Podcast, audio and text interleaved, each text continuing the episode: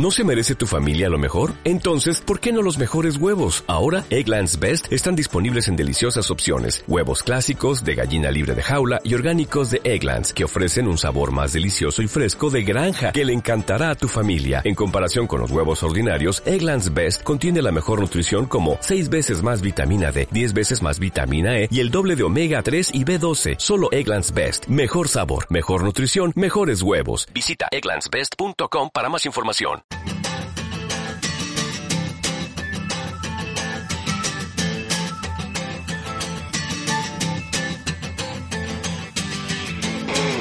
Hola amigos de AKB, ya estamos aquí con otra entrega del AKB Podcast, la segunda entrega oficial del año. Hoy tenemos las melodiosas voces de Juanchi. ¿Qué pasa Juanchi? Hola, ¿Cómo estás? Muy buenas. ¿Todo bien por ahí? Aquí estamos, una semana más. A ver Iván, saluda aquí a la afición. Hey, ¿qué pasa? ¿Qué tal por ¿Cómo Alemania? ¿Encontraste a tu verdadero Super Mario o...? El, el Mario alemán, tío, con sobacos en la...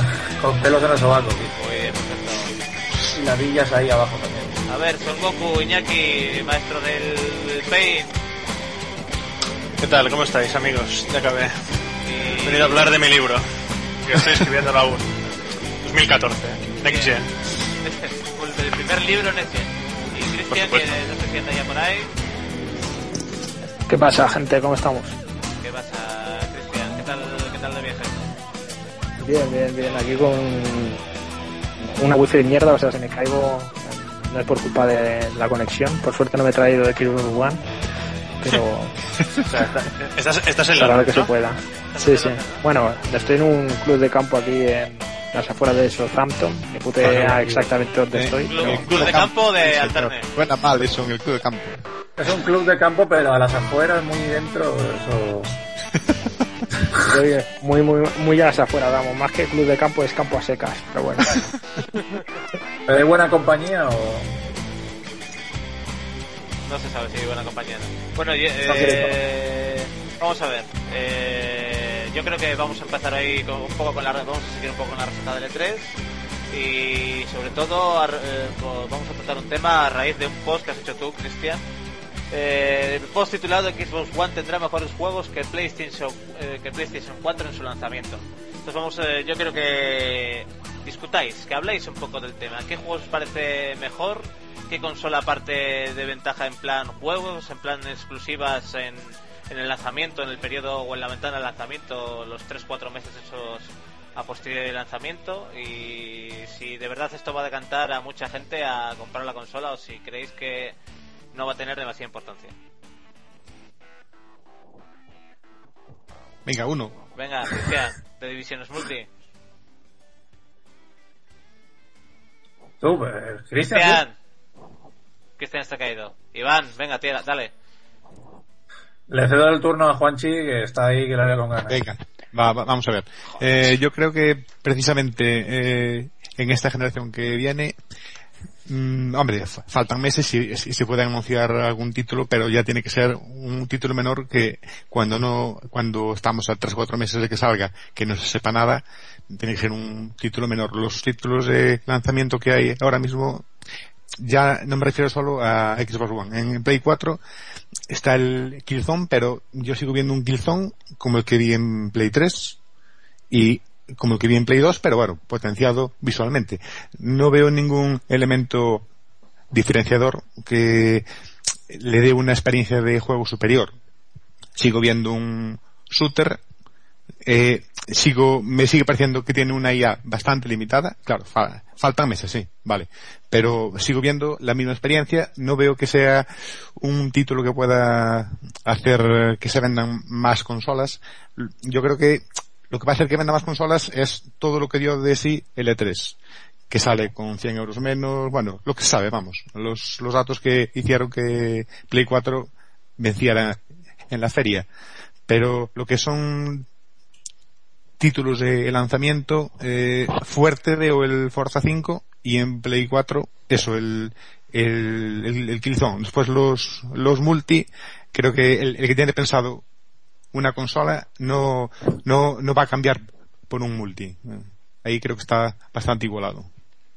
Sí, pero bueno, mira, por ejemplo, Juanchi, con lo que dices tú de- del Killzone, ten en cuenta también que resulta algo esperanzador si tenemos en cuenta que se, ha de- que está aprovechando la mitad de la potencia de la consola, porque les cambiaron Pero- el de desarrollo a, a mitad. Saúl, eso lo llevamos oyendo en todas las generaciones, Ya, bueno. con cada juego nuevo que sale, estamos aprovechando el tanto por ciento. Y eso lo saben ellos. Yo, desde aquí, no, no, no tengo un, un analyzer para ver qué potencia están y rendimiento están quitando. Si es, Bueno, con- es marketing, vamos. Con, Kill, con Killzone está claro, porque mm, el- los de guerrilla dijeron que eh, empezaron a hacerlo utilizando solo 4 GB de, de RAM Sí. y después Sony les dijo que al final Play 4 iba a tener 8 GB. Sí. O sea, está claro que por lo menos a nivel técnico utilizan solo la mitad de la memoria de Play 4. Bueno, pero este- el desarrollo está abierto aún, vamos, no es que esté. No, no, han, di- han dicho que por- tal y como está el desarrollo que se tienen que quedar con 4 GB, no pueden utilizar las 8. Vale, entonces ellos, por lo menos fijo de 100%, no lo van a utilizar. Ni de coña. Sí, sí. Ni de Eh, coña. pero bueno, eso también les, les va a dar pie para hacer el próximo Killzone diciendo que van a utilizar el 100%. sí, sí, sí, sí. Desde luego, vamos.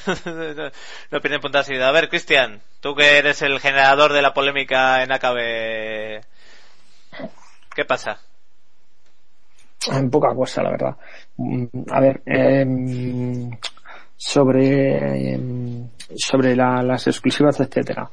Em, yo creo que a nivel de, de, de exclusivas mm, no hay ninguna no hay ninguna discusión posible. Está claro quién ha hecho los deberes y quién continúa un poco la tónica que tenía ya con, con su anterior producto. Para mí la verdadera clave del asunto es hasta qué punto hasta qué punto esta parrilla de lanzamientos de One eh, viene por el DRM. Hasta que- Entonces ahí, ahí no, no puede competir Play, porque si, si las restricciones que tampoco nos gustan es la única opción para garantizar esa parrilla, entonces nos encontramos aquí con un pez que se muerde la cola, ¿no? Pero, a ver, eh, estás asumiendo que las que van a apostar por el DRM para proteger su inversión, las, las distribuidoras y las productoras de juegos y los, bueno, los estudios de desarrollo, pensando que el DRM y Xbox One les va a evitar las pérdidas por segunda mano, eh, ¿crees que ellos no cuentan la posibilidad de también querer sacar el pellizco de la multiplataforma que le supondría también sacarlo para PlayStation 4. O sea, por una parte en Xbox no vamos a perder dinero con la segunda mano y de paso si lo sacamos para Play 4 más adelante. Con lo cual es que yo todas estas exclusivas de Xbox One para la salida, yo las pondría todas en un suspenso enorme, en unas comillas, porque sigo pensando que la última generación nos ha enseñado que ninguna se puede permitir el lujo de sacar exclusivas. Last of Us posiblemente es la última que veamos ya para esta generación no sé si realmente no van a jugar a dos bandas de con Sony. Lo hacemos abierto que todo el mundo lo intercambie y con Xbox One pues sí sí el DRM y no sé no sé si esto la misma casa la misma el mismo estudio que hace el juego se puede plantear dos políticas distintas para distribuir su juego en dos plataformas distintas. No, por ahí te- tienes que encontrarte con el hipotético con el hipotético caso de que, coño, eh, vale, queremos que no haya segunda mano, queremos que eh, nuestros juegos chupis se vayan a Xbox One, pero ¿qué pasa si en Xbox One en Europa es un batacazo y PlayStation 4 vende como churros? Los editores van a... que no- que no se van a permitir Claro, el claro. lujo. Si me hubieses dicho que la última generación, Xbox 360, ha vendido el triple que PlayStation 3, te diría, bueno, es normal que vayan a apostar esta vez por Microsoft, pero han estado ahí muy igualadas y, y, quiero recordar que PlayStation 3 llegó un año tarde a la fiesta, con lo cual eso justificaría los 7-8 millones de consolas menos vendidas en el mundo. Pero por eso no sé yo hasta qué punto estoy con Cristian que estas exclusivas realmente son a golpe de talonario o no lo son tales. Y todo esto acabará siendo multiplataforma aquí y allá. Sí, hombre, quitando los estudios First Party está claro que, que ya no hay que ya, ya no hay eh, ya, ya no hay exclusivas de ningún tipo. Tiene que ser algo muy muy ¿no? Es el único que hace cosas así dentro de su compañía. Es el único que se lo puede permitir. Sostenerse solo con eso. puede ser, pero hombre, eh, PlayStation tiene varios varios estudios, aunque ha cerrado muchos. Hmm. Pero hombre, tiene luego compañías que no son First Party, pero son como como si lo fueran, como Naughty o demás. Es que tampoco A ver, Sí, Iván. ah, mira Bungie, que estaba con Halo todos estos años y ahora el Destiny se lo ha llevado para... Bueno, no sé si es multiplataforma o solo de Xbox. O para PC también, no sé hasta cómo está el desarrollo de Destiny en este Para, para PC no está, no está confirmado, de hecho. Qué está pena, para qué PlayStation 4 y para, para, que, para Xbox One. Bueno, pues ya está. Iván, venga, di tú algo. Yo es que no sé por qué lo de la multiplataforma. A ver, el, tanto el catálogo de la Xbox One como el de la PS3 el, va a ser el 80-85% el mismo catálogo. Entonces, Sí, sí. entonces va a ser el mismo, porque además las compañías eh, cada vez trabajan para más plataformas. Obviamente, cuantas más plataformas los lanzas un juego, más, más dinero vas a sacar. Y ese, y ese compromiso que ya tienen las desarrolladoras no, no lo están teniendo. Mira, por ejemplo, Insomniac, antes estaba para PS4, para Sony y ahora se ha pasado a Microsoft con su nuevo juego.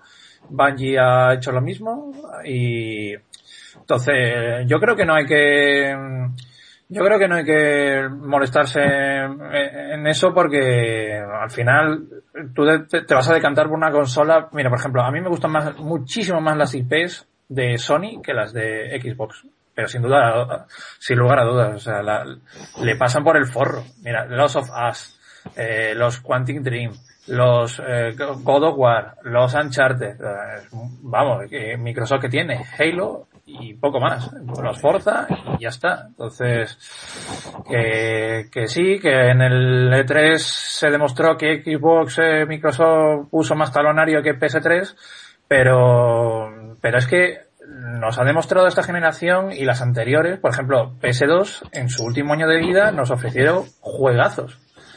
PS3 nos está ofreciendo juegazos ahora en este fin de ciclo, entonces yo creo que las exclusivas no hay que preocuparse, porque los juegos buenos llegarán, tarde o temprano llegarán.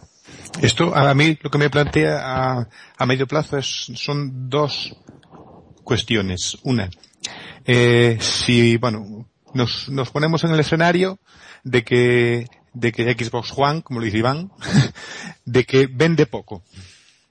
Entonces, las, las multi se, se comerán los mocos que les va a dejar el DRM de la nueva Xbox y se pasarán en su mayoría a Play 4 con, con una segunda mano abierta. Eso es una cuestión. Y otra, si los, si los multi mm, van a ser eso, multi, en las dos consolas, eso puede hacer que tanto Microsoft como Sony apoyen aún más y potencien los, los estudios propios para que, para que saquen los juegos que realmente van a hacer que la gente compre su, su máquina.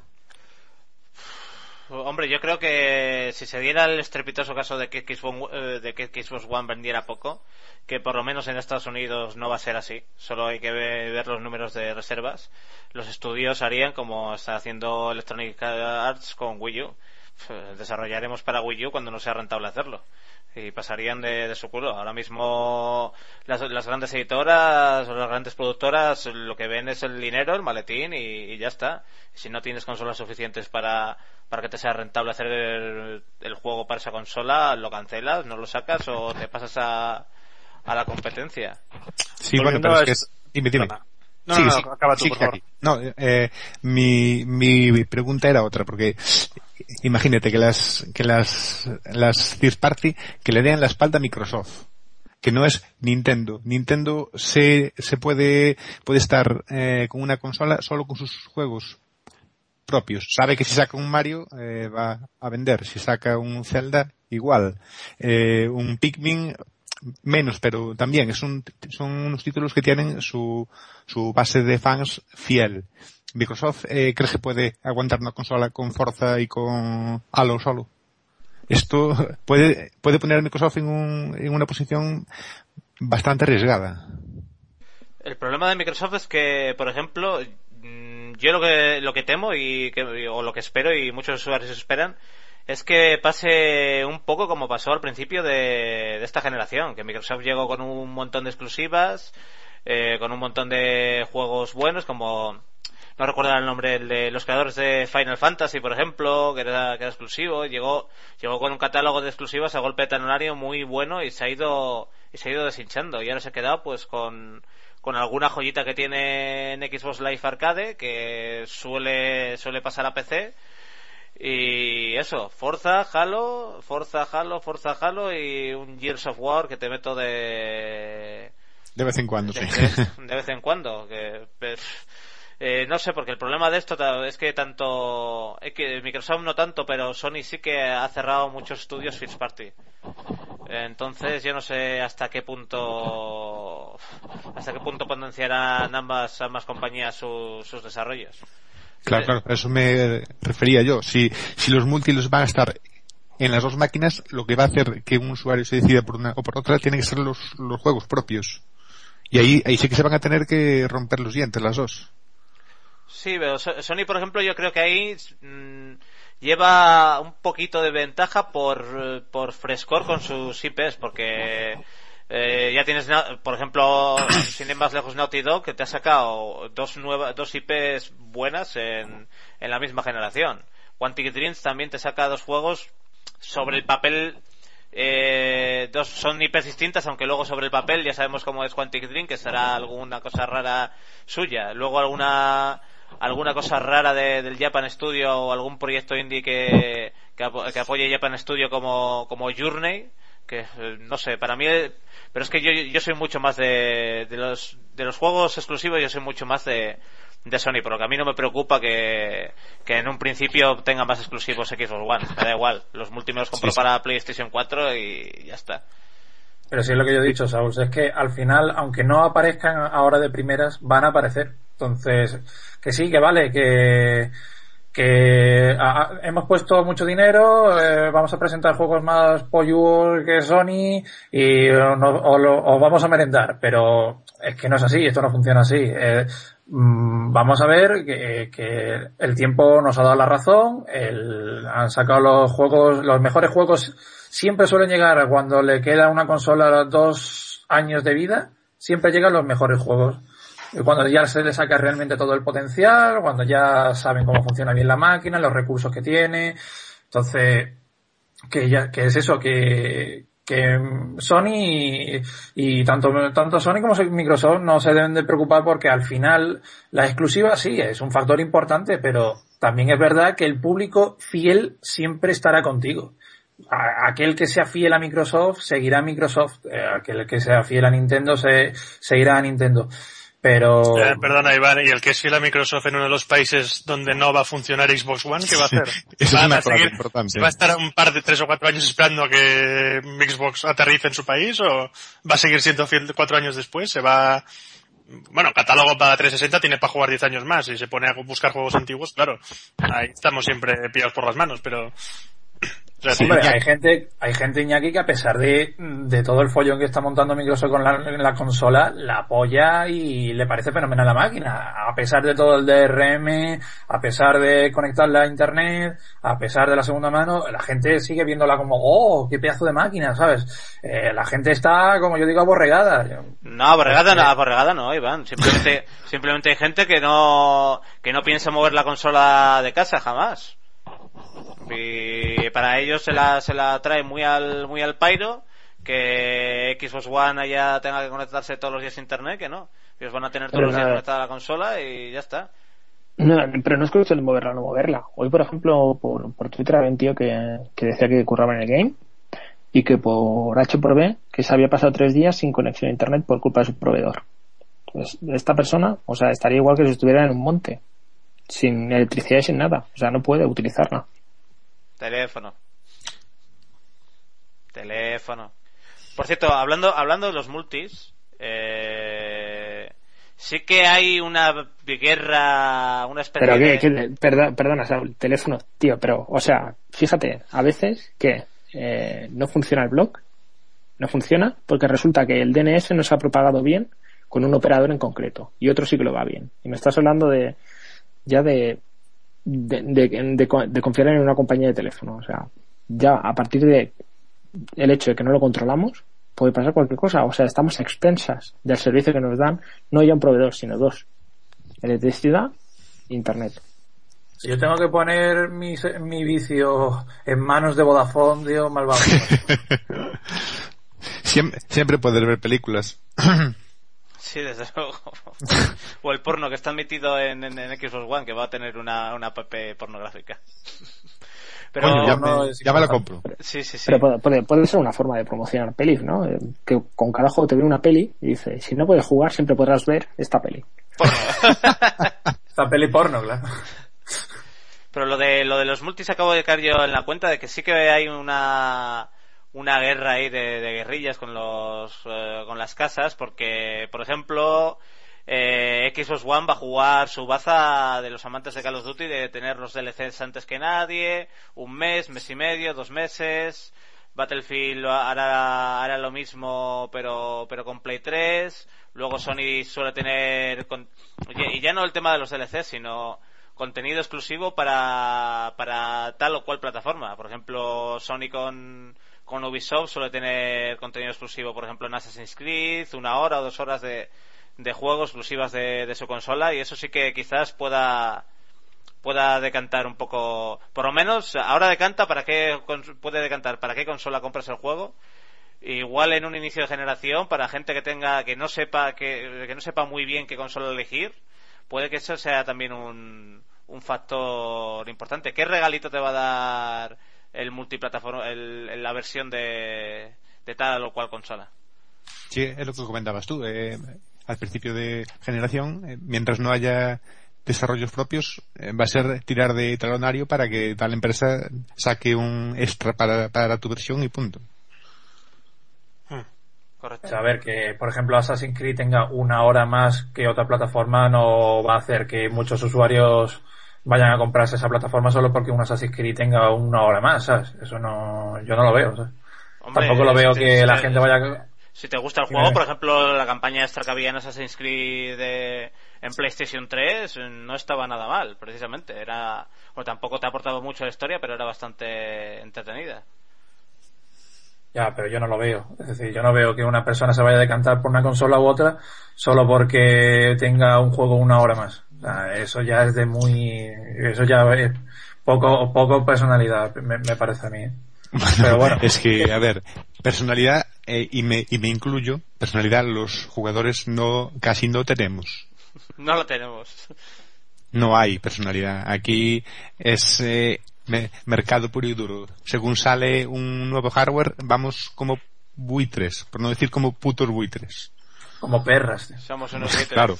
Entonces, eso sí que nos falta. Nos falta algo de amor propio y de, y de ideas base. Unas reglas que no, que no queremos romper y yo, mira, en este caso con, con Xbox One tengo un- una regla que o, o ellos mismos cambian su política o en mi casa no, no entra por simple y llanamente porque me obliguen a algo. Punto. Eres un rebelde sin causa. Pero si te das cuenta, Juanchi, el, lo que es, son las restricciones están a la orden del día, ¿eh? pero no solo con la Xbox, sino también ahora, por ejemplo, con el panorama de los móviles. Fíjate, un, no hay sistema operativo más restrictivo que, que un iPhone y sin embargo se vende por millones. Entonces, yo, No tiene, no tiene nada que ver, no tiene nada que ver. Yo creo que no, creo que no es, no es, no es el mismo caso, creo. No, porque mira, yo, yo con mi iPhone puedo jugar ahora sin internet y sin conexiones y nada. Correcto. ya, pero, pero estamos hablando de las restricciones. Es decir, que porque Claro, una cosa estamos comparando restricciones, si realmente te gusta, no, no vas a dejar de comprarlo, ¿sabes? Pero, ¿qué, qué tipo de restricciones? Estamos hablando de restricciones lógicas. Yo entiendo que eh, en un iOS no te deje toquetearlo porque el- la gran virtud que tienen los productos Apple es la experiencia de usuario. Si empiezas a jailbreakearlos y a meterles mierda, entonces Apple no puede asegurar que ese producto te ofrezca la sensación de usuario que ellos buscan y por los cuales están tan reconocidos. Es lógico. Pero si pusieras una restricción como que, por ejemplo, que el iPhone solo lo puedes usar eh, de 3 a 4 de la tarde, pues entonces sí que dirías, joder, esto es una puta mierda. Bueno, a ver, eh, vamos a pasar un poco, un poco de tercio de capítulo. Eh, otra, de la- otra de las cosas que se han hablado mucho estos días es el tema de los indies. Se han salido, han salido varios estudios eh, diciendo, clamando al cielo porque Microsoft les va a pedir, les va a pedir tener un editor para, para publicar sus juegos en su plataforma indie, que Sony no, que va a dejar publicar gratis, algo que algo que por cierto y parchear gratis algo que hasta ahora no hacía Si no, podemos tener cualquier día el amigo Alberto Moreno, de creador de Zack Zero, para que nos diga las puñaladas que le clavaba Sony por, por, parchear el juego. Y parece que es algo en lo que Sony ha cambiado y que va a apostar bastante por los indies. ¿Creéis que la gente va a tener en cuenta ese pequeño catálogo indie para, para comprar la consola? ¿Puede ser también un, un gran peso para, para ello? Venga, Iñaki. perdón, perdón, solo quiero decir una cosa. O sea, esto que comentabas de Zack Zero, por muchas puñaladas que, que le estuviera clavando Sony, a Alberto y a, y al resto de Crocodile, em, yo un caso más sangrante que el, de, el del tío de Fed, que descubrieron un, un bug en su juego y no lo parcheó y sigue sin estar parchado porque dice que Microsoft le cobraba muchísimo dinero. O sea, Sí, pero mira, tú, fíjate, por ejemplo, al Alberto, el, el parche que tenían que meter era por una actualiza, por un bug que había provocado una actualización de, de, de Sony, de, de, no de no de Zack El juego funcionaba bien, actualizaron actualizó Sony su plataforma y se fue al garete. Y nada, a cobrar. Que creo que al final lo solucionaron, pero les iban a cobrar una una intemerata buena. Y no era gratuito hasta hasta hace poco o no lo es hasta PlayStation 4. A ver, Iñaki quiere aquí decir algo. No, yo es que sobre esto de lo del FED y lo del parche este no lo llevo al día, así que no, sobre esto no voy a opinar, pero sobre lo que decías, Saúl, al principio tira, tira, con los indies, venga. Sí, es que antes ya, entroncando con el tema anterior sobre los juegos de salida de Xbox One y PlayStation 4, que, que va a ser multi y que no, mmm, y cuáles son las exclusivas y cómo se han conseguido, yo también pienso que mientras no se acaben de sentar o vendan al menos la mitad o, el mismo parque de consolas que, que, la generación anterior, que la PS3 y la 360, pues, y espero no equivocarme, creo que veremos un coto muy bestia a, a este mercadeo de los triples A's y de, y de las sequelitis y estos juegos que cuestan cientos de millones de dólares de fabricar. Y me parece que los indies y los juegos de clase B, lo que hasta ahora eran cosas que dices, bueno, sí, mira, esto lo han hecho equipos menores, esto, estas cosas que te metían un poco como de refilón. Estoy pensando en el portal de, Orange Box, que mira, como teníamos cinco minutos, hicimos esto con una demo y acabamos el juego. A ver qué os parece. Pues yo espero que haya un resurgimiento no solo de los juegos indie, sino de estos juegos de clase media, que ahora mismo, como en la Liga Española, parece que están desaparecidos. Eh, no, por aquello de rentabilizar antes de, bueno, mira, vamos a hacer aquí otro, el Halo 6. Bueno, sí, pero esto va a costar 100, 200 millones de dólares. Digo, ¿sabe qué? Vamos a poner otra IP nueva con otro nombre y que solo cueste 20 millones desarrollar el juego, que cueste 50 millones y con vender, yo qué sé, eh, creo que era Capcom la que presentó números hace unas semanas diciendo que las ventas de Resident Evil habían sido un fracaso, porque en vez de vender 6 o 7 millones, vendieron 3 o 4. Cuando esto, cualquier juego que hubiese costado la mitad que Resident Evil, eh, sí, pero bueno, luego también... subiese, subiese, vamos, eh, ganado beneficio desde el primer día, pero claro. Luego también está Yo creo que Sigue, sigue, sí, perdona. Sigue. Simplemente espero eso, que mientras la PS4 y la, y la Xbox eh, One se acaban de imponer o asentar, no tanto por la competencia que se puedan hacer una a otra, esto ya sabemos eh, cómo sois vosotras, perras, si tenéis dinero os vais a comprar las dos. Yo, eh, fanboys de casta ya quedamos cuatro. Bueno, mentira, yo, que también yo firmo. Lo que digo, lo que digo, lo que digo es que pienso que PS3 y Xbox 360 no van a morir estas navidades. Van a estar tres años más, ni que se hagan un catálogo más reducido, pero aunque no saquen novedades, la gente va a seguir recuperando juegos antiguos. El Bayonetta, el que no lo haya jugado ahora, lo jugará de aquí dos años y flipará, aunque sea para PS3. Y así con esto. Así que pienso que vamos a ver como los indies, no digo que tirarán del carro, pero sí que empezarán una oleada desde abajo de vamos a hacer juegos más humildes y creo que el NAC, este, está en la PS4 de salida. Puede gustar más o menos, pero creo que es una declaración de intención, es decir, vamos a empezar otra vez desde abajo para volver a construir franquicias buenas y vamos, a lo mejor este es el camino de la industria que yo lo deseo y mucho, ¿eh? Hombre, eh, en, en, la presentación de Play 4 ver a Jonathan Blow allí fue una, una declaración de intenciones, clarísima luego ver a todo ver a todos a todos esos todos esos juegos indie siendo jugados a la vez y demás fue vamos está claro que y ya de hecho ya solo con no solo en eso sino también en la presentación de PlayStation 4 que se, se, se ha llevado a mucha gente cercana al PC a estudios como Blizzard a, desarrolladores indies eh, Sony está marcando el camino el camino indie que yo creo que le va a ayudar mucho y de hecho y también enlazo así con el siguiente tema un poco Creo que los indies también van a ser muy protagonistas en el sistema de PlayStation Plus, que ahora será obligatorio para, para jugar por internet, ya, ya lo sabéis. Y que, hombre, no sé cómo, no sé qué, qué hará Sony con PlayStation 4 y PS Plus. Supongo, yo creo que den, como ahora creo con Vita, que será un juego por mes. Y de, de inicio no tienes un juego por mes para dar. Ya se sabe que el primero es el Drive Club pero yo creo que van a tirar de, de indie a Tutiplen, aunque es un flaco favor para ellos porque si no cambia la cosa, eh, la las compañías que salen gratis por PlayStation Plus no se llevan un duro de, por, por poner ese juego ahí gratis para la gente, solo darse a conocer. A ver qué opináis, adelante, más opiniones. Mm, A ver, sobre esto de mm, trato de los indies en, en la Play. Em, la, la gran diferencia a nivel de estrategia de, de, de- de Microsoft y, Sony en este sentido es que Sony no exige que haya un, un publisher que esté detrás de, del juego. Esa es la gran diferencia también con, con la actual generación y, y es el mismo criterio que se está siguiendo en Steam. Es decir, un estudio no necesita que haya un publisher. Y bueno, mm, está claro que Sony ha apostado al 200% para, para Play 4. Y no sé qué me está diciendo aquí Iñaki. Pero bueno. No, tú no, alguien. Alguien, alguien que tiene abierto el micro. Ok. Y pues eso, que realmente es una declaración de intenciones y como, como bien remarcaba, como bien remarcabas, creo que ha sido tú, Saúl, eh, el hecho de que colaran en, el, en un evento que digamos que es el más importante del año, que es el E3, y en la conferencia, que es el momento de protagonismo de una compañía, que le den tanto tiempo a compañías indies que no conocían el tato, quitando al tío de, de Braid, pues la verdad es que o sea, están diciendo, mira, mm, Play 4 es tanto para vosotros como para los triples A. Y yo creo que ahí Sony eh, está intentando pues em, conseguir un plus que, que si lo pensamos pues puede ser un plus equivalente a las exclusivas que puede conseguir en Microsoft por su DRM.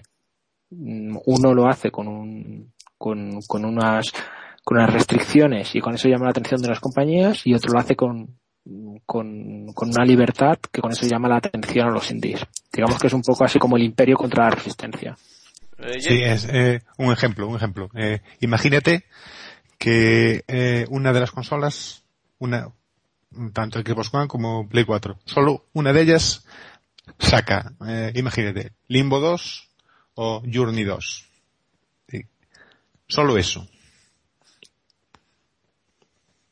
Limbo 2 contra Journey 2. bueno, y- vamos a ver, yo creo que que Sony Eh, una, con... un apunte, Sí, un apunte dime, sobre esto. Eh, a, a Juanchi, que solo, solo es un apunte que, que por eso te interrumpo, Saúl. Que el tío de, de Journey, el iluminado ese, dijo que su próximo juego sería multiplataforma. O sea que ya no sería, porque Claro, quería claro. llegar a más gente. O sea que ya. Claro, no, pero es- simplemente fue un ejemplo que puse de uno de los títulos. Pero imagínate que solo una de las dos máquinas sacara Journey 2 o Limbo 2, por decir algo. Eso, eh, hoy, hoy en día Limbo o Journey son franquicias, o sea, son IPs que llaman la, atención mucho.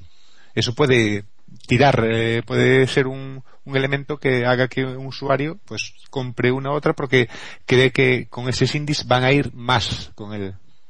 Sí, pero Hombre, Juanchi, yo no creo que el Limbo sea un vende consolas. No creo que un Limbo 2 sea un vende consolas. Yo creo que el Limbo eh, y en menor medida Journey son juegos que van dirigidos a un público muy específico. Entonces, no son juegos eh, triple A, hombre, son grandes juegos, eh, porque son, porque yo creo que el panorama indie se presenta muy jugoso y Sony con PS4 lo tiene claro. Por eso dio tanta coba en el E3 a, a los indies, porque las ideas de los indies son grandiosas. Pero desde luego un Limbo 2 no va a ser un vende consolas, ¿eh? No, eso, pero- eso lo tengo clarísimo. No, a ver, yo le dije que era solo un ejemplo, uno de los títulos, pero me refiero al escenario en que una de las máquinas que saca con los títulos importantes indie. Lo del limbo fue por, por poner un título, vamos. Sí, sí, sí. El Lo que pasa es que yo mm, también es verdad que el, el panorama indie, por ejemplo, el casi todos los juegos indie, excepto dos o tres excepciones, están saliendo en, en Steam. Entonces, um, tú tranquilamente en casa coges, te lo descargas para Steam, que va a ser la mitad, la mitad de barato o tres veces más barato que, que PlayStation Network y, lo vas a disfrutar igual. Entonces, yo que ahora que un juego indie me va, me va a, a mí, desde luego, no me va a vender una consola, un juego, un juego indie. Por ejemplo, un Fez, por muy exclusivo que sea, no me, no me van a vender una consola de 400 euros. Un juego que no es un triple A, ni es un juego, o sea, pues tendrá muy buenas ideas, tendrá muy, tendrá muy buen tal, pero no, no, no son venden consolas. Ya está. Ahora tú me dices un, un Halo, un, God of War, un Last of Us, sí, eso sí, eso sí son vende consolas, pero no, no un juego indie. Vale, yo te digo que hay juegos indies que merecen ser más vende consolas que Bayonetta 2. Journey Ya, eso es, es otro- eh, es uno, es uno de los mejores juegos que se han parido esta generación. Pero eso es distinto. Uno de los mejores juegos que se han parido esta generación, Journey. Un juego que merece Sí, comprar- distinto, mere- José. merece- mereces comprar una, una Play 3 y tenerla en un, en un santuario en tu casa solo por tener a Journey. Y yo estoy de acuerdo, pero lo que pasa es que tú tratas de convencer a las millones de personas que, que, que lo compren. Es Sí, decir, son es que, juegos eh, no- muy buenos, pero que pasan más desapercibidos que grandes lanzamientos como por ejemplo un Call of Duty. Es que, Entonces- pero tú no cuentas con, No, con algo, es que, es que la gafapasta está de moda, el postureo está de moda y el indie está de moda. El indie está de moda, ahora todo el mundo se raja las vestiduras con el indie, como mola el indie, los, eh, los estudios poderosos, esto es lo, lo mismo siempre. Si sale un juego, si sale un juego bueno, si es de un estudio grande, lo mejor que se nos puede ocurrir es ponerlo a parir y decir que, que como le han puesto 20 20.000 dieces, que, que esto es una mierda, que, están, que hay maletines, y sin embargo si fuera un indie, pues hoy qué bueno, qué buena idea, qué, qué maravilloso es todo. El indie, no el, el indie está de moda, el indie está de moda. Y Sí, está de moda, pero está de moda entre nosotros, los gamers que conocemos este mundillo. Pero yo te digo a ti que yo le he hablado a colegas míos de juegos como Limbo, Journey y tal, y no tienen ni zorra idea de, de lo, que, de lo que les estoy hablando. Entonces, Eso es muy, sí, eso es muy fácil, Iván. Eh, ellos no tienen ni zorra idea de lo que les estamos hablando porque eh, nosotros no les prestamos la atención que deberíamos de prestarles. Ni, nos- ni, ni desde AKB ni desde ningún medio, quitando cuatro medios especializados en los indies, se le presta al mundillo indie la atención que, que se merece. Y es por Claro, eso, porque no emiten la, por eso, porque, no porque tienen la el- la misma, los mismos recursos de dinero, de publicidad y tal que un gran estudio para, para publicitar su, su producto. No, no tienen ese, ese medio. Sí, pero, Lo que hombre, pasa es que el hombre, Iván, funciona el- del boca a boca, no Y- y- funciona Iván, que yo de- sepa, que yo sepa, quitando en algunos medios, eh, en la blogosfera nadie paga porque tú pongas noticias de sus juegos, ¿eh? Hay casos, pero, pero no siempre. O sea que ese dinero, respecto de cara a blogosfera de cara a sitios web, es el mismo. Ya, pero que el indie eh, son juegos que se venden de boca a boca, que uno lo ha jugado, le ha, gustado y se lo ha recomendado a, un colega, a un familiar o a quien tú quieras. Son juegos que, que, funcionan así. Porque entonces ya te digo que, que yo de, comentárselo a gente que han jugado durante muchos años a, a videojuegos y, y no los conocen. Entonces están acostumbrados a lo de siempre, a, a los Call of Duty, a, los Mario, a lo que tú quieras. Es decir, juegos, juegos mm, muy conocidos y, e importantes. Pero no...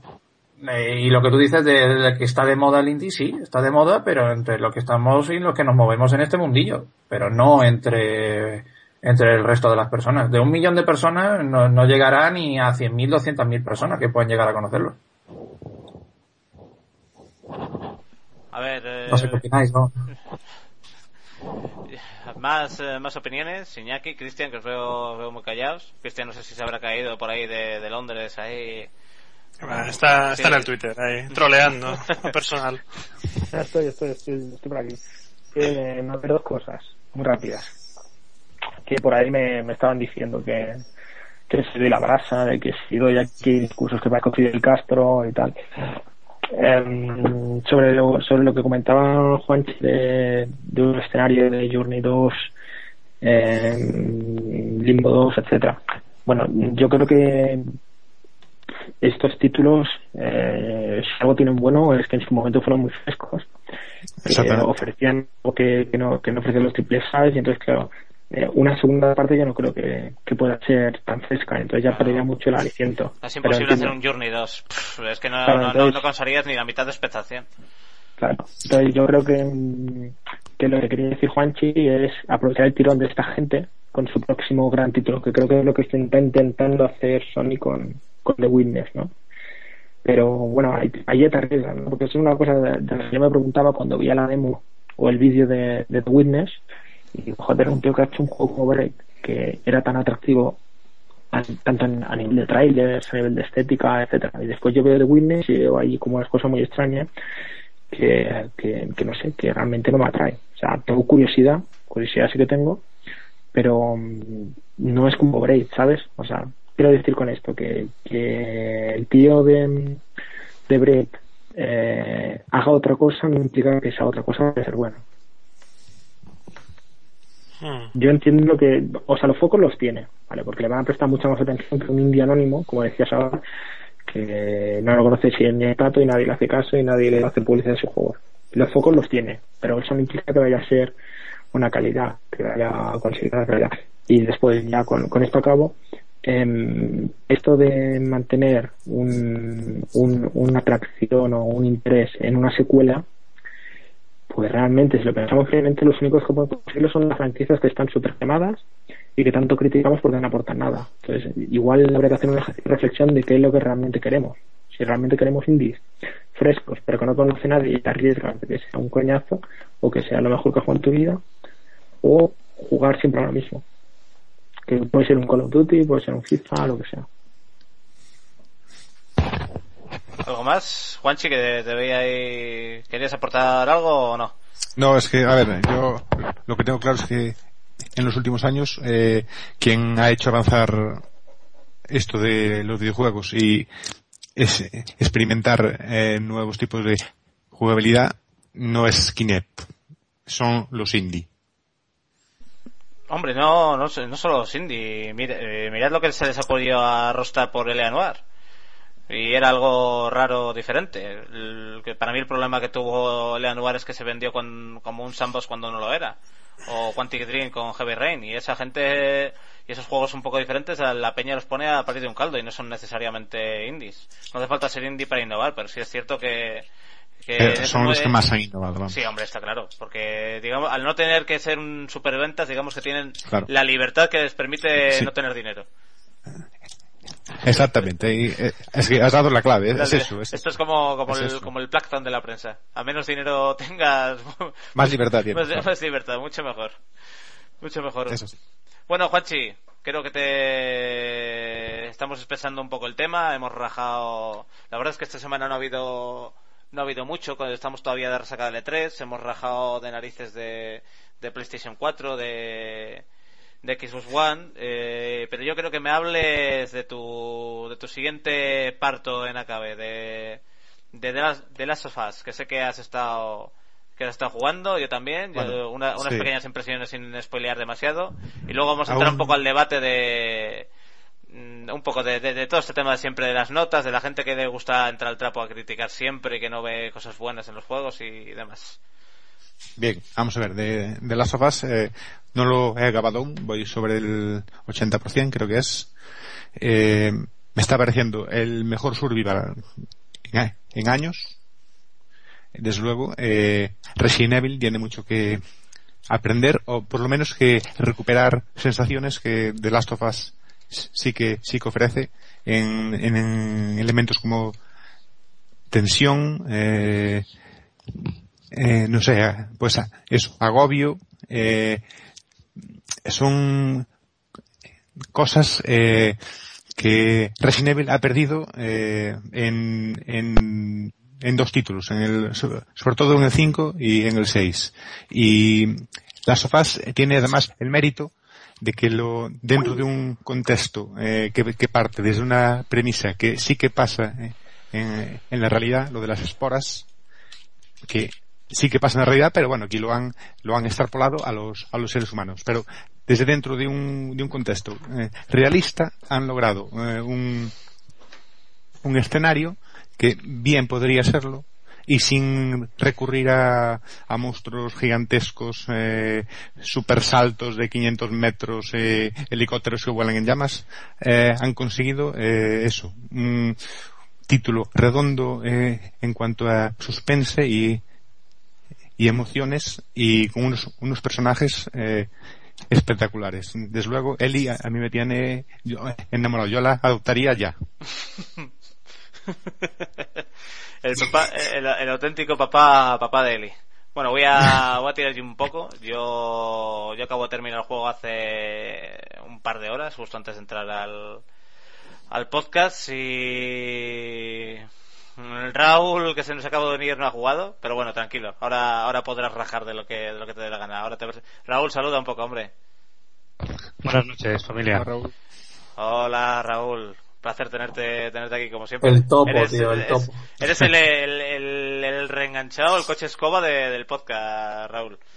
Es que la, la, la habéis cagado, me habéis dejado en el grupo y vamos, claro, uno aquí intentando trabajar un poco y vosotros venga comentando cosas y tal, pues oye, para adentro. A ver, que eh, Cristian, Cristian me está, me está ahí, que si no digo que Ra- Raúl de Zen y, de, y autor de letras pixeladas, que, que no me paga a final de mes. Ahora es, cuando, ahora es cuando Iñaki tiene que sacar su foto con el, con el libro, te- volver a publicarla, volver a publicarla por Twitter para hacerte un poco ahí de vidilla. Apro- aprovecha, este, aprovecha este espacio publicitario para vender un poco tu libro, Raúl. ¿Dónde lo podemos comprar? A ver. Nada, hombre, letraspixeladas.com podéis comprarlo y si sois de Barcelona, en la librería Gigamesh y en Orinar también podéis comprarlo. O sea que, que si son de principio, Barcelona que invitas a una caña y seguro que más de uno lo compra. Lo malo de ser de Barcelona es que si lo compráis en Barcelona luego quedáis conmigo para que os lo firme y os pego la chapa. O sea, eso yo me lo pensaría, ¿sabes? si lo pides eh, online te lo evitas todo este rollo. No, no. es- Pero a un precio competitivo, ¿no, Raúl? No me jodas, ¿eh? Eh, la web son 22 euros con gastos de envío. Y en las tiendas es un poco más caro porque se llevan su parte también. Y claro, al final, bueno, esto, esto va como va. De todas formas, os adelanto un poco en exclusiva que en breve saldrá también para formato digital. Así que es otra alternativa también si, si queréis ir por esa vía. Oye, Raúl, yo tengo un amigo, pero no hace 30 días que lo tengo en mi lista de mejores amigos. ¿Crees que le podré pasar tu libro o todavía está...? Lo digo porque me gustaría compartirlo, pero me siento un poco cohibido por, por todas estas leyes del mundo digital que una persona torpe y, y, no sé, canibalesca como yo no- es incapaz de entender desde su simiescamente. El No sé. libro sale sin DRM, eso ya te lo digo yo, vamos. Segurísimo, no hay problema. ¿Hace falta conectarlo a internet al menos una vez o que el, el Bueno, libro? que, que rule, que, rule el, que rule el PDF, que rule el PDF. Para descargarlo por lo menos una vez lo O necesita. sea, a mí Ya- esto me parece una, una vergüenza, ¿eh? Me estás obligando a, a conectar mi internet para descargar el juego, para descargar el libro. Me parece... El libro. No lo voy, no lo voy a comprar ya. Fuera. O sea, que para poder retomar la lectura el día siguiente hay que conectarlo a internet, ¿no? El libro, ¿no? Sí, pero hay otra versión si queréis que salgo yo leyendo el libro, no sé qué es peor. O sea que Au- Audiolibro.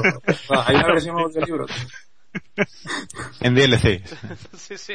Bueno, a Ah, ver, alguien le pregunte a Raúl por el Last of Us, aunque no lo haya jugado.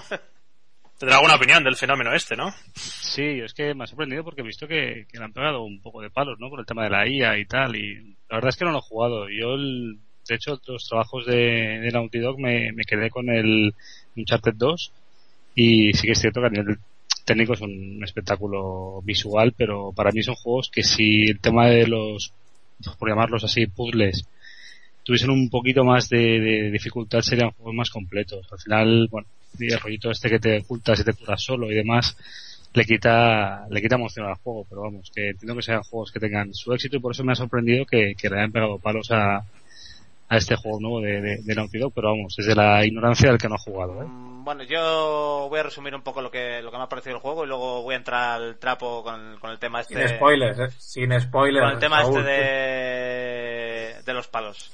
Eh, lo primero que a Iván lo hablábamos antes fuera fuera de grabación que, que le parecía se le parecía mucho a, a Uncharted el juego y no tiene no tiene nada que ver. No hay autocura, hace falta recoger botiquín o fabricártelo, tiene un sistema de crafteo para, para ayudarte con las armas. Eh, el juego es bastante, bastante, bastante, bastante complicado en difícil. En difícil vais a sufrir porque tiene mucho. No es, no es survival horror, pero sí que dijeron, nos, nos, que- nos dijeron los creadores del juego en la presentación que era un survival action. Y sí, porque hay recursos muy pocos. En difícil es ca- En difícil hay que ir casi todo el rato con el, con el machete. ya, ya os lo digo. De hecho, yo al final he tenido que ser una gallina y al 75% del juego, una cosa así, he tenido que bajar la dificultad porque no, no había manera. Porque no había manera. Y dejando a un lado los fallos que los tiene de, de la IA y es una pena y algunos fallos de sonido y demás, Sonido, sí. es eh, y alguna otra cosilla que no se puede decir que no tiene mucho sentido que no se puede de- decir por no por no reventar la, la historia eh, a mí me parece uno de los mejores juegos de la generación. Hacía tanto que no me lo pasaba bien y que no tenía tanta tensión con, con un juego. Tensión no miedo no tiene por qué ser necesariamente miedo aunque hay algún nivel que acojona pero son lo- los menos pero siempre sí hay una tensión permanente eh, de recogerme, recoger recursos, te invita, al, al haber tanta escasez de recursos, te invita a explorar porque si no las vas a pasar, las vas a pasar canutas, eh, los bichos estos que, que hayamos visto todo el mundo, estos con la cara fea que si te oyen te matan de, te matan de un mordisco y demás. El juego te sabe transmitir una, una tensión y unas sensaciones, también con, con la relación de, de él y de, y de Joel. Eh, para mí es juegazo y no quiero expandirme mucho más porque si no voy a acabar soltando soltando algo de la historia y no quiero. Pero respecto a lo que tú decías, Raúl, Raúl de que hay mucha gente que le está pegando palos, eh, yo creo que lo de pegar palos está de moda. Está de moda pegar palos, está de moda decir que un juego es malo porque así parece que eres más imparcial y que tú no eres un vendido y, y que a ti no te dan maletines. Está de moda criticar todo por criticar y, y es así. Y, está- y nos estamos metiendo en un tema de que parece que el más listo es el que, el que más critica, el que solo se centra en las cosas malas del juego. 10 de 10 Oye. de, de Last of Us porque y la IA, qué horrible esto, bochornoso eh, y no se quedan con, con, con lo importante del juego. Hay que reconocer un juego cuando lo es, eh, aunque aunque tenga aunque tenga sus fallos y no sé, es una es una moda que está pasando con todo. Tengo un texto preparado ahí con Killer Instinct con la gente cagándose en el Killer Instinct en el free to play, cuando habría que agradecer que te dejen probar por lo menos un juego y que luego compres lo que a ti te dé la gana si quieres. Y Pero Saúl, una, una pregunta. ¿Tú no, ¿Tú no crees que igual los palos se los está llegando ahora un poco mm, como consecuencia de, de todas las críticas que lo ponían como juego perfecto? Eh, es que no hay juego perfecto. Es que más que palos son un poco matices a, eso- a esa nota de 10. Eh, hombre, podemos hablar de matices. eh, Yo no vi tanto tanto matiz eh, cuando la gente sacó 10 de 10 con Skyrim y tenía bugs para Ya, pegarse pero es tiros. que el, pero es que el problema de, de Skyrim no es que es un juego de 10, es que es un juego, es un juego de 15. Entonces, esos cinco, con estos cinco puntos que, que le sobran, pues pones ahí, yo que sé, ralentizaciones, pop-ups, tal. Y al final te queda un 10 o incluso un 11. Mm, te, te- te digo una cosa, Cristian. Eh, The Last of Us eh, es algo que hemos visto bastante menos que Skyrim. Pero bastante menos. Es más corto, no tiene tanta secundaria, no te puedes perder tanto en el mundo, pero Skyrim viene a ser una, una continuación, pongámosle entre comillas, de, de The Elder Scrolls. Eh, Sí, sí, The pero Last of Us es una... eh, bueno, vale, eh, que ya, ya sabéis por dónde voy, carajo. No es algo... Y The Last of Us es una IP nueva, con una carga de sentimientos brutal, eh, con sensaciones que se habían perdido en el limbo de, de que todo el mundo quería hacer un survival horror y al final acaban haciendo un juego de tiros un poco oscuro. Eh, se ha recuperado lo mejor de- del survival de PlayStation 1, eh, se ha llevado a esta generación, eh, se, ha, se, ha metido una carga de historia que no tenía ningún survival horror de antes, esa carga personal, ese, cruce de sentimientos que tiene el jugador. Y lo único en la que la cagan, maldita sea la IA amiga, con la que, con la, que la cagan, pero por lo demás es un juego, no sé si de 10, pero de, de, de- de- de sobresaliente, seguro. Pero, a ver, yo no veo el problema en, en criticar lo que esté mal. Vamos, puedes seguir diciendo que es un tremendo juegazo y diciendo, pero falla en esto y falla en esto. Hombre, está- lo cual, eh, lo cual no voy- no yo, yo yo no voy por, ahí- yo no voy por ahí. Juanchi, yo no voy, yo no voy por ahí. Yo voy por, por la corriente esta, por la moda de que está, de criticar todo por criticar y de que esto, esto es una mierda, esta IA es así, eh, como, ¿qué, qué mierda es esta? Esto no es ni, ni juegazo ni es nada y me voy a para el lado más, más troll y más hater, más, más odioso que parece que cada vez está más de moda, que cada vez está más de moda últimamente. Y habéis puesto 10 o estas notas son, son altas son por maletines, hay que ser imparcial, hay que tal, esto un 10, no un 8 y todo esto. Yo, en referencia a esto que comentáis de las notas y tal, sí creo que el problema es poner notas. Es que es, es que está el, el eterno debate.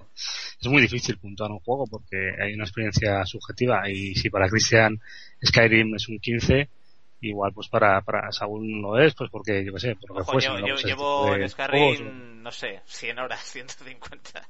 pero claro, hay, hay unas connotaciones que, que son una propia experiencia, entonces puntuar es, es, es difícil.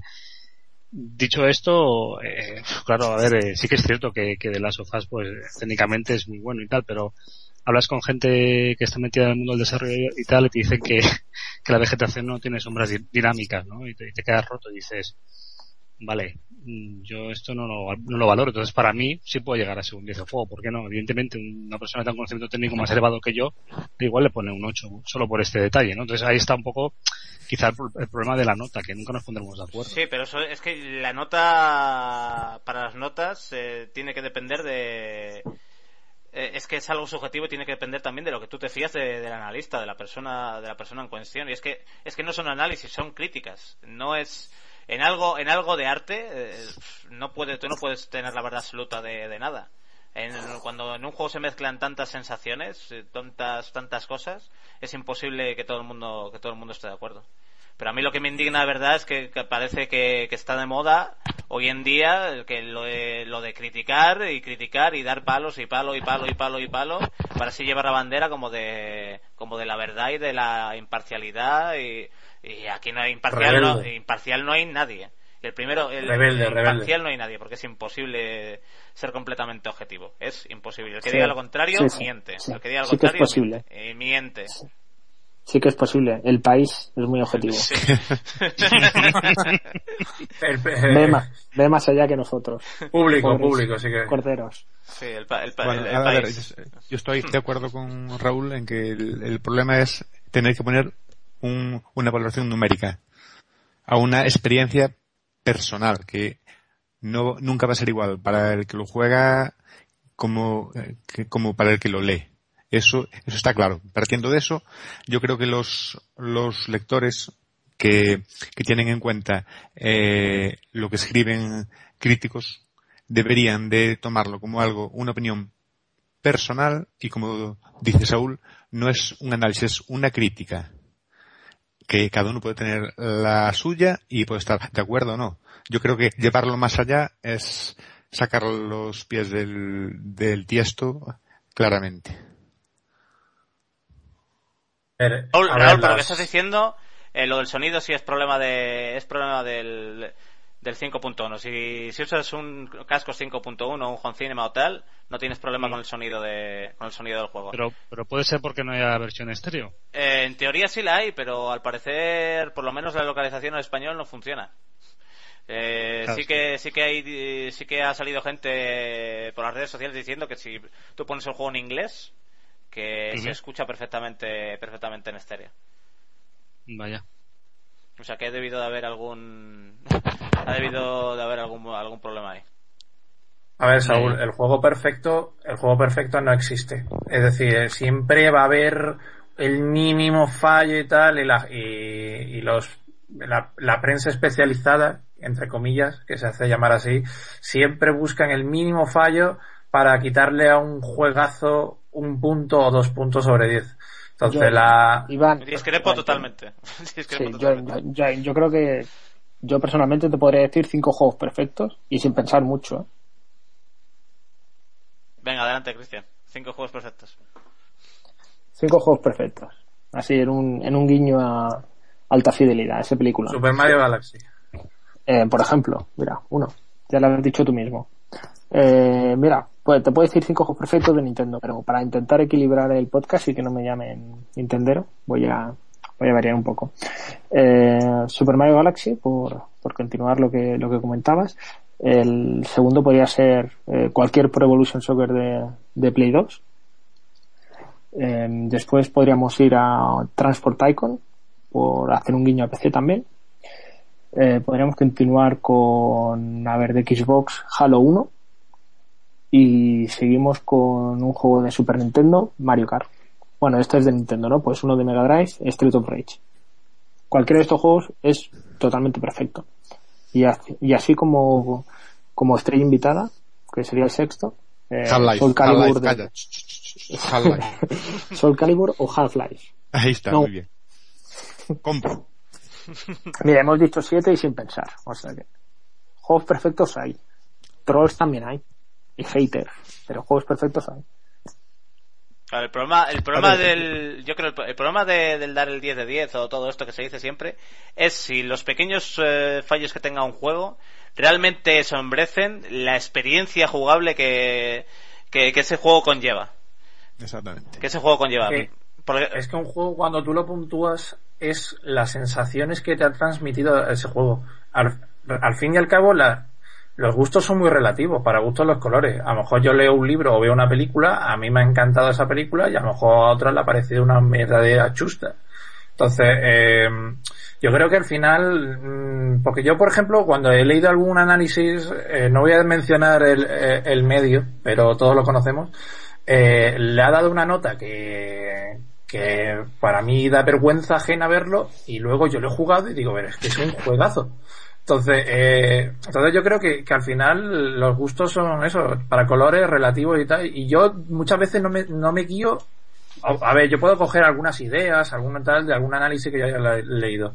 Pero yo al final no me, no me dejo guiar por un análisis. Es decir, eh, yo luego soy yo el mismo el que prueba el juego y luego soy yo el que lo critica. O el que la alaba o el que tal. Y, y Es que no, yo, creo que ahí hay un fallo de, de base, perdona que te lo diga Sí. así. Pero si escribes habiendo leído otras críticas, ya estás condicionado. Incluso oyendo notas. O sea, tienes que probarlo sin haber leído nada. Ni, ni hablado con nadie sobre eso. Si no, estás condicionado. No, no, no, no, yo, te digo que yo, yo de leer análisis un poco por hacerme un poco a la idea de, de saber a lo que me voy a enfrentar. Pero te, te digo yo de, de, de juegos que le han suspendido o juegos que le han dado una nota de notable y tal o bajas y a mí me han parecido juegazos. A mí, a mí. Entonces, por eso digo que la que, lo, que el gusto es muy relativo, que hay gente que la puede gustar y a, y a- y a quien no, como las películas, el cine, la música o lo, o lo- o lo que tú quieras, el hobby que tú quieras. Entonces, eh, a- a uno lo puntuará con un 10, otro lo puntuará Venga, con un 8. ejemplos. Ejemplos específicos. Ejemplos, pues vamos a, ahora mismo, uf, espérate, vamos a ver. eh, tirando la piedra escondiendo la- eh, y escondiendo la mano. No, no, no, no, no, es que, es que, eh, o sea, es que estamos hablando Pareces de esto y- ¿Eh? La culpa la tiene. La- Pues, no, pues te, te juro que me, me has pillado fuera de juego y no, y no, y no sabría qué decirte. Ahora, ahora mismo. Pero, Te, te- pero te- te digo yo uno cagando leches, Ryzen 2. Ryzen 2 no, no lo he jugado. Ryzen no lo he 2, jugado. ya No- te lo no digo yo porque lo analicé yo para acabar. Creo, no sé si fue la nota la nota más alta de toda España o la segunda o la segunda más alta. Sí. O la segunda más alta. Es- Yo Mira, ese el juego- Wibo, el Wibo nos está pasando un ejemplo. El Resident Evil 6, que él dice que es un juegazo.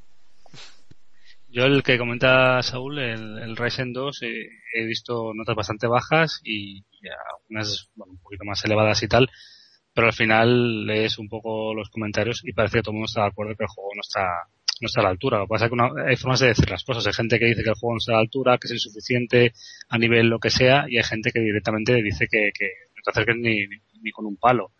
Bueno, eh, son formas. Al final, la- una cosa es analizar un videojuego eh, de aspectos técnicos y otra cosa es hacer una crítica sobre un producto, que sería un videojuego o una película. Y si lo mezclamos todos, eh, yo no veo la posibilidad de hacer una crítica totalmente objetiva porque hay una interacción con el videojuego y yo, claro, yo estoy jugando y yo tengo una experiencia y es imposible no transmitirla. Por lo menos para mí es difícil. Por eso yo soy de la opinión de no poner notas, pero claro, es, es eso, una opinión. Pero es- luego al final llega, llega. El problema es que ahora cambiar la mentalidad de la gente. La gente de, eh, la mentalidad de la gente o no hacer biblias de análisis, hacer análisis cortitos que para, para que la gente lo- los lea y le resulte, le resulte fresco, entretenido leerlo.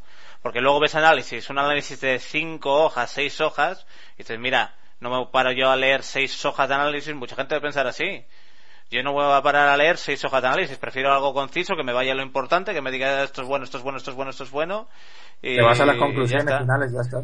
Ya está. No, te vas a las Yo- conclusiones finales. he visto Ya, análisis, quita- también depende del género del juego. Por ejemplo, en un, en un MMO tienes que profundizar en muchas más cosas que eh, igual en un arcade. Eh, no es lo mismo. Yo, yo recuerdo un, un análisis que escribí de, de Mary Station, de los últimos, del, del GTA, la- el recopilatorio, de los tres de, de Play 2 que sacaron en Xbox. Eh, creo que mi análisis era de 25 páginas. Pero también es, es, es, un, es que en un análisis de GTA tienes que hablar de tantas cosas. Que Sí, sí. También depende de, pero es que hasta para, hasta para juegos, hasta para arcades o para, para juegos de lucha se tiran tres, cuatro hojas. Uf, uf. Hay gente, yo, yo, yo lo pienso, yo me pongo en el lugar de la gente, o incluso en el mío, digo, tres, cuatro hojas, venga, cuando- vamos, vamos a ver. cuando- a, mí, me- análisis. a mí me encantaba ese rollo. O sea, me acuerdo cuando, cuando no tenía pasta para comprarme juegos, que me moría de ganas de ir a comprarme la hobby, la hobby consolas, solo para, para ver cómo se tocaba el redactor y hablando de un juego y Sí, pero era distinto y además, polla. además los análisis en, los análisis en prensa escrita no son tan extensos como, como en prensa online. No, no, mucha más foto. Sí, sí, sí. Mucho menos, mucho menos espacio para texto. Sí, está claro. Eh, quitando, quitando algunas excepciones o con títulos muy, muy concretos que sean de, de 10 o algún análisis de, no sé, de, del, Zelda, de la Nintendo 64 o cosas así, los, tú análisis de Battlefield 3 analizado en, en dos páginas y si pones todo texto en una. Que tampoco... Hostia, por cierto, con- con- me ha, me ha encantado el avance de Battlefield 4 de IGN.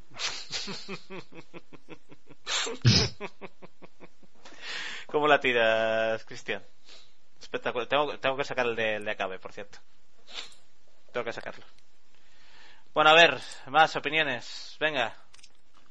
¿Alguna, alguna cosilla que queréis añadir? Llevamos una, una horita y pico. Para para resaca de tres está bien. Si hace, si hace cuatro días que, que grabamos el anterior. Sí, la gente tiene que estar hasta, hasta la nariz de nosotros. Sí, sobre todo de ti, que no paras, no paras. Soy el experto en, da- en dar la brasa. Bueno, ¿os parece, ¿os parece bien que lo dejemos, que lo dejemos aquí? Tampoco, tampoco estamos a, a la altura de las novedades del, del día de hoy, que, que lo más destacado ha sido un videojuego porno para Oculus Rift. Es que el porno vende, tío. Hombre, la salvación de Xbox 360 está en el canal porno.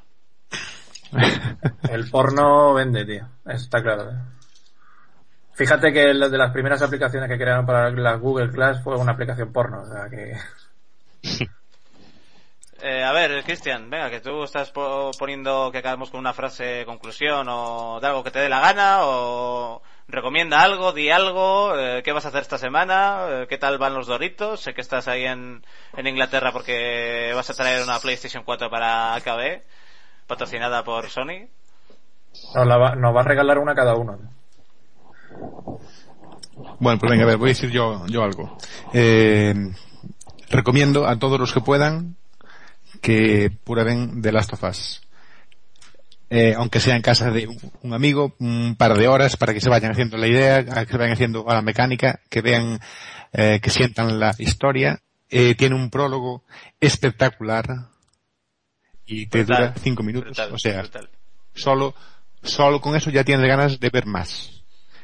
Todo, todo lo- el que pueda que, que pruebe el juego. Después, eh, él mismo sentirá si quiere, quiere, quiere seguir o no, que ha de creer. Hombre, el prólogo, el prólogo está colgado, está colgado en la web, eh, que para eso jugué Mm. yo una horita. Pues, eh, verlo todos, porque es tremendo. Brutal. A Christian se le quedó con se le quedó un mal cuerpo de, de la pera. A Christian se le quedó un mal cuerpo de la pera.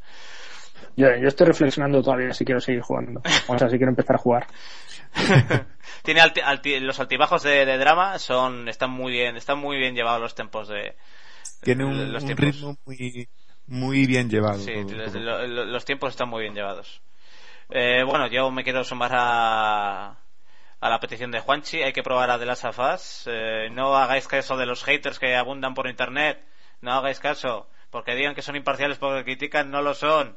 Igual son los que más tienen que callar. Iván, venga, dale adelante. El Los of Us yo poco puedo hablar, la verdad es que yo solo de- lo de lo que probé tú una quieras, hora. De lo que tú quieras, recomienda algo, di algo. Eh, puedes eh, recomendar, no sé, algo de Nintendo. El último triple A para Wii U. Tío, eh, la obsesión No. que tienes con Wii U, tío. El último y el, y el primero. Por cierto, voy a mañana, ahora que acabo de las sofás, voy a empezar con el Lego City Undercover. El GTA de Lego. Pues mira, estoy pasando por una racha, tío, que no tengo un duro en el bolsillo, tío. Las ratas me comen los pantalones y, la- y los calzones, tío. Y no tengo dinero para gastar un duro en juegos, tío. Así que no tengo ni los sofás, no tengo ni Wii U, no tengo ni Mario, no tengo ni pollas en vinagre, no tengo absolutamente nada y me tengo que conformar con juegos free to play como son Raider Z, el LOL y poco más porque ya te digo que las ratas me comen los calzones. No tengo absolutamente nada de dinero, tío. que el Lost of Us me encanta, o sea, estoy esperando, fíjate que hoy le he escrito por WhatsApp a, un colega eh, que hacía ya varios días que no le hablaba y, hombre, Iván, ¿qué, tal, tío? Joder, ¿cuánto tiempo? Y yo, oye, mira tú, no tendrás el Los sofás, ¿no? Y me dice, joder, para eso me escribes, ¿no, cabrón? Y yo, y yo, no, hombre, no, por si me lo, si me lo puedes prestar, hombre, que, antes de que me vaya de Madrid, no sé qué, no sé cuánto, y, y me ha mandado a tomar espárragos, pero, Oye, Iván, pero a ver, tú tienes la Play 3, ¿no? sí, sí, sí. Vale, pues Saúl se compromete a enviártelo para que lo juegues, que ahora ya... No, no, no, lo- ni de coña. ¿Ya lo acabó? ni de coña. ni de coña. puede estar, Saúl. puede estar esperando todavía, todavía un ratejo a que, todavía tengo que, tengo que probar, ahí tengo preparado el modo superviviente para, para ver, para, para ver cuán jodido es el modo supervivencia. Que si el difícil ya era horripilantemente horripilante, el del superviviente no quiero ni imaginarme cómo va a ser. Yo solo sé que si un alma caritativa que me está escuchando me lo presta, eh, No, calla, calla, le calla, recompensaré calla, con buenos calla, doritos. Calla, Iván, Iván. A ver, gente de Sony. Que si queréis que hablemos bien de vosotros, que le paséis una copia a Iván Oliver. Promete daros el amor que le da, parte del amor que le da Nintendo. Alberto, escúchanos. Escúchanos mientras vas al trabajo. Bájate el podcast. Nos escuchas. Nos mola PS4, nos mola The Last of Us, nos encanta Sony. Nos encanta. Te quiero. Nos podéis dar publicidad, nos podéis dar dinerito, lo que queráis. Nos le voy a, le voy a poner, le voy a poner un 10. Un 10. 10 sobre 10. 10 100, un Oye, 100. ya, ya puestos, podemos pedirle a Lidia el Disney Infinity para Xbox One. Es que yo necesito sentir que hay algo más. Más que hay alegría, Disney, ¿no? Algo más que un juego y una dinámica y, y un gameplay y un drama. Necesito, necesito que Mickey me abrace y, y ver, las- ver volar las faldas de Disney. Irme de, de putas con Goofy, o sea, necesito Disney Infinity y necesito que salga con Oculus Rift. Porque así entonces ya el viaje ácido será total. Después de decir que, bien, lo hemos logrado. Esto es la next gen de puta madre. Pero también, si le, amigos de Sony, si podéis conseguirle algo a Iván, eso también estaría muy bien. Raúl, hoy breve pero, pero intenso. Ah, bueno, yo ya he dicho que Puede- de las sofás, puede- ¿no? puedes dar puedes dar bolilla a Zen, a algo que tengáis preparado para sacar y tal. Es el momento anuncio. Mm, No, no, no, es que no tenemos mucho que, que anunciar. Estamos con el libro hacia arriba y hacia abajo, en plan promo y eso. Eh, el 26 de junio estamos en Sisos de Barcelona, en, en el Centro Cultural Can Fabra, allí cerca de la Meridiana, que junto con eh, Jaume Esteve, el autor de Ocho Eh, Quilates y grande. Star, dale, dale un abrazo de mi parte a Jaume. hecho. Y, y Star, el autor de Cohete Rosas eh, bajo ceros Nintendo.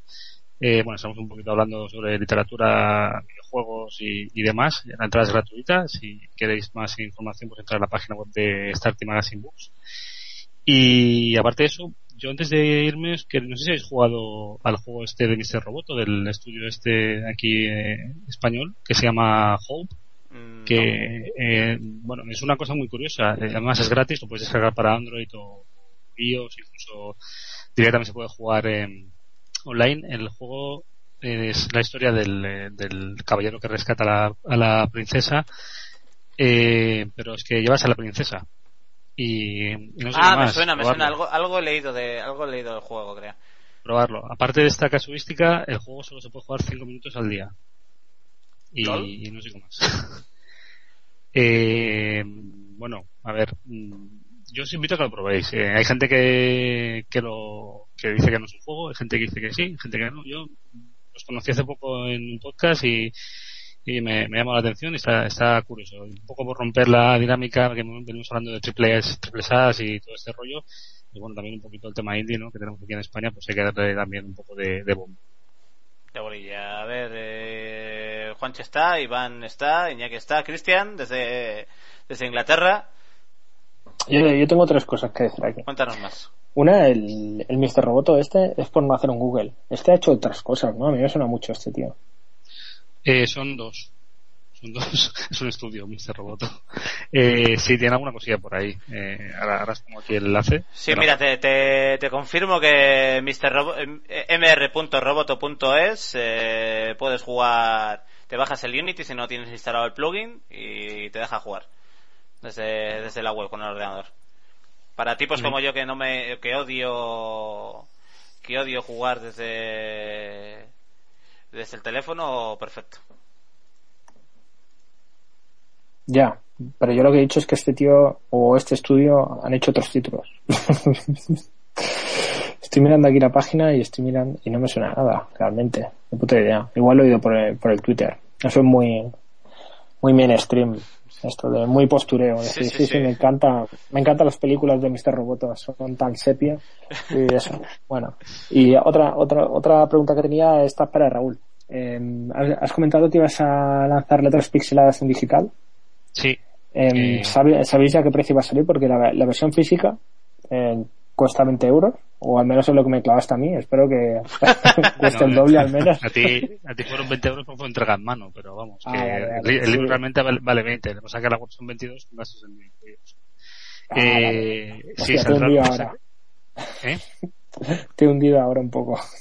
No, no, no, eh, lo ponemos bien claro, ¿eh? 22 euros con gastos de envío incluido. Y a ver, la gente que, que conocemos personalmente, oye, quedamos y tal, evidentemente no vamos a cobrar 22 euros. Si 2 euros son de envíos, eh, pues son 20 euros y punto.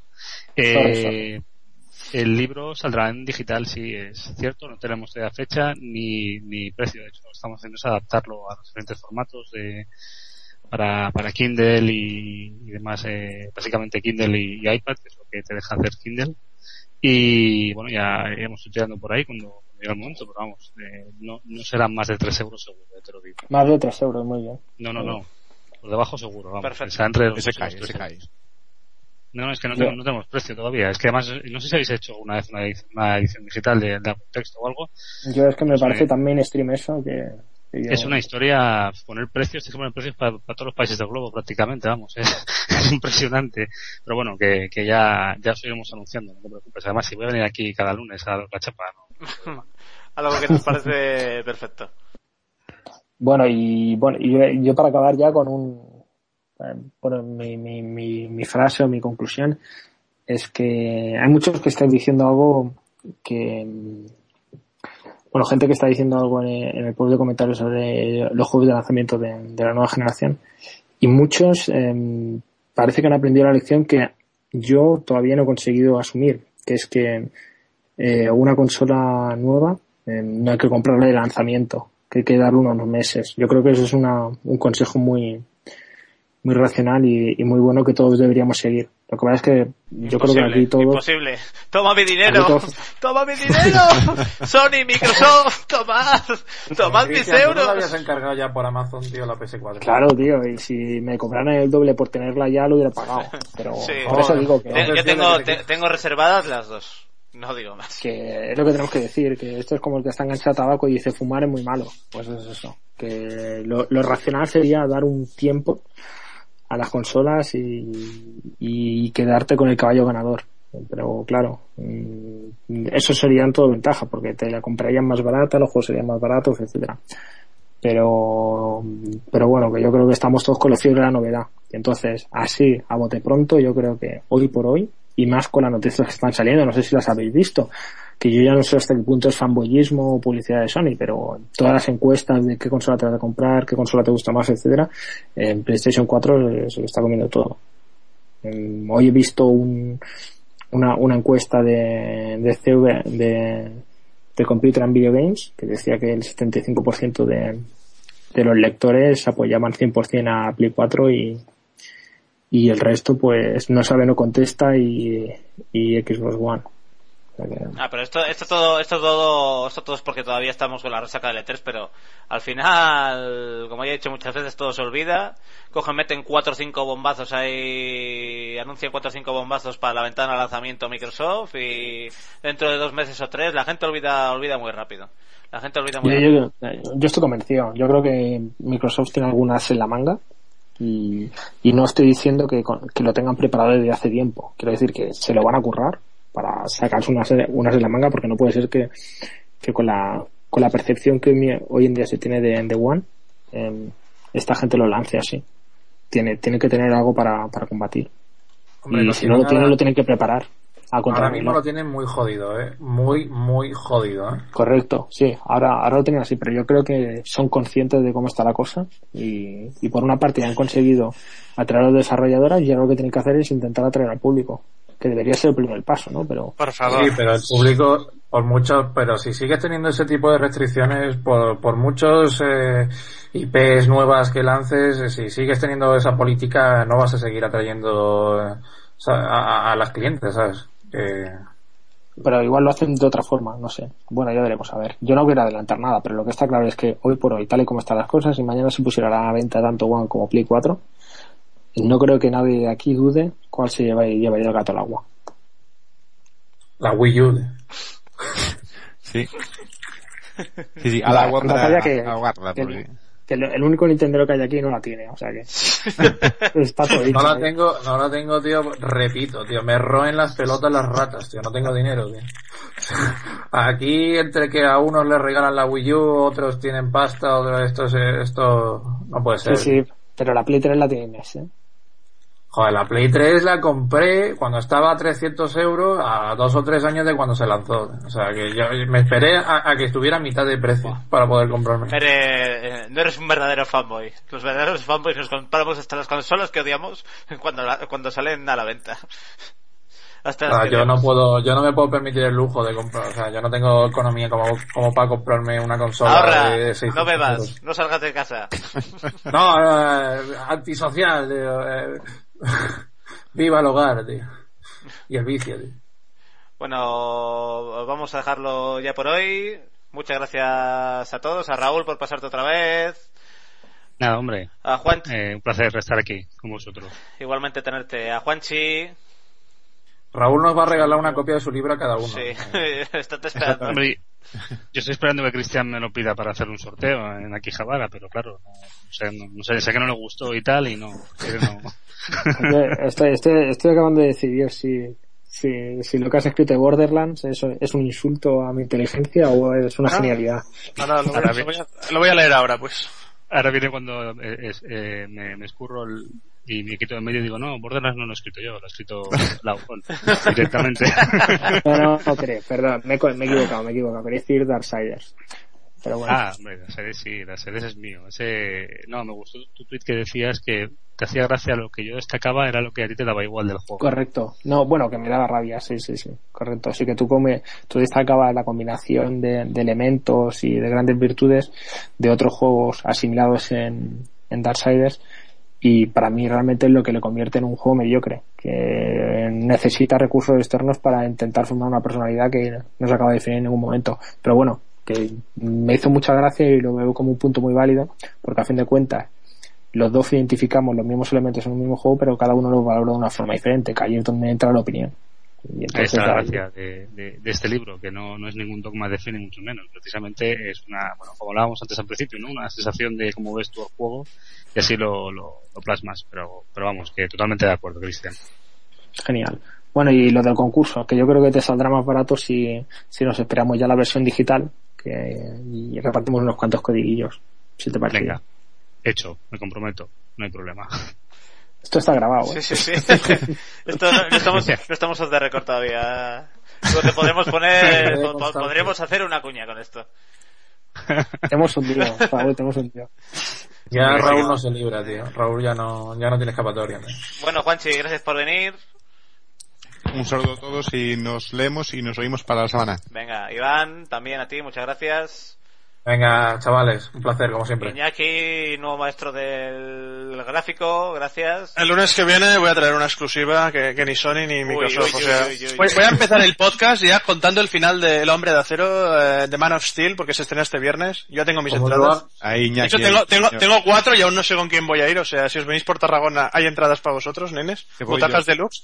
Venga, pues vente. Y vamos a empezar ya rajando de qué es lo que hace Superman, cómo lucha contra Zod. O sea, que el que no haya visto la peli se va a joder. Así que no, que no se conecte al podcast de aquí, Jabara, ¿eh? No, Porque, no me- no, no, me las joder. perder- No A ver, me no, vayas a joder, eh, no me vayas a joder la peli. Ah, están aquí estos dos hablando de Last of Us y no vamos a hablar de cine, no, hombre, no, hay que... Más que nada porque me parece que para la semana que viene no habrá ni triples as, ni bombazos, ni nada. Bueno, nunca, nunca se sabe, nunca se sabe por dónde nos llevan los derroteros. Mm, bueno, bueno, yo hablaré, he venido a hablar de mi película. Oye, Bla, habla- hablando de cine, que por cierto, el tráiler, los trailers de Man of Steel son la polla. Pero La polla ¿habéis no, visto tío. el trailer de, Next de la Gen. 9300? También, también. No, no visto. cojonante, ¿eh? Palote me hallo. Sí, sí, espero que le den bien al... Hostia, me al- mola al- que he leído alguna, alguna, alguna petarda que tiene un blog de cine algo reconocidillo ha puesto que esta de 300 es la secuela de Casi 300, la parodia de... o sea, si, si te gustó Casi 300 tienes que ver la secuela 300, La Rebelión. Sí. La, la, la, la prensa escrita entre, entre letras y, y los Sí, entre la- están- nivel. se- se- Entre la corresponsal del país y esto estamos, estamos aviados, ¿eh? Bueno, Cristian, a ver, desde Inglaterra, muchas gracias. Mm, Muy bien. Bueno, os doy, os doy una, bueno, me siento muy, muy agradecido de estar aquí y bueno, voy a, voy a compartir un pensamiento con vosotros. Vete al pedo, Yo, tío. yo de pequeño era de Xbox One. Me vas a hacer llorar, tío. Sí. Joder, todos tenemos un pasado. Un pasado fuerte, duro. joder. Un pasado. Bueno, eh, muchas gracias a todos los que nos habéis escuchado hoy, eh, tanto en directo como los que nos vais a escuchar durante toda la semana. Es un placer estar con vosotros y nos encontraremos el próximo el próximo lunes sobre sobre estas horas diez y media once de la noche aquí en Aquijabra Blues el AKB Podcast. Un saludo a todos. Hasta luego. Adiós. Adiós. Eh.